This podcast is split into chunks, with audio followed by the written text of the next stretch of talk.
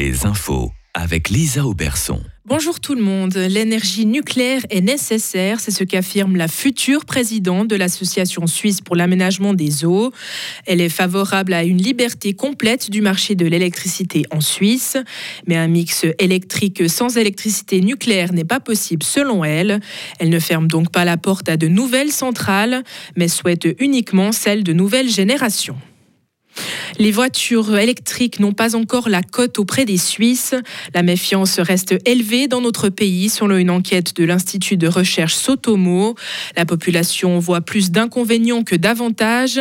C'est surtout les batteries qui sont considérées comme problématiques. Cela annule en bonne partie les avantages que pourraient représenter les, les émissions réduites. Guy Parmelin veut ouvrir plus de magasins le dimanche.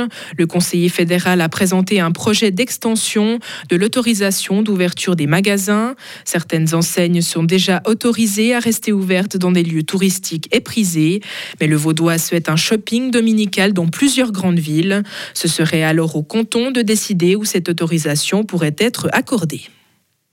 Une initiative sur la SSR recueille une large majorité au Parlement. Le texte veut soumettre le groupe au contrôle fédéral des finances. Cette initiative est soutenue par différents partis allant de l'UDC au Parti socialiste. La SSR est l'une des trois institutions institutions suisses qui échappent aux gendarmes des finances de la Confédération.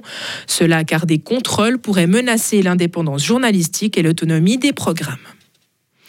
Une politique salariale basée sur le chiffre d'affaires, c'est ce qu'appliquent les restaurateurs Peklar et Weber à Zurich. Ainsi, le personnel de service a gagné entre 8 et 12 000 francs par mois depuis le début de la saison estivale. Et le salaire le plus élevé jusqu'à maintenant a été de 16 500 francs, auquel il faut ajouter les pourboires. Les deux patrons appellent les restaurateurs à copier leur modèle salarial, ceci afin de rendre le secteur de la restauration plus attractif.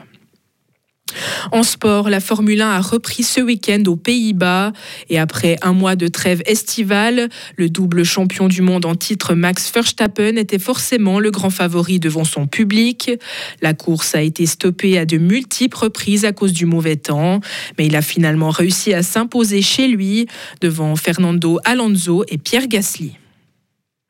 Samuel Giger remporte haut la main la fête de lutte d'Unspunen en 2023.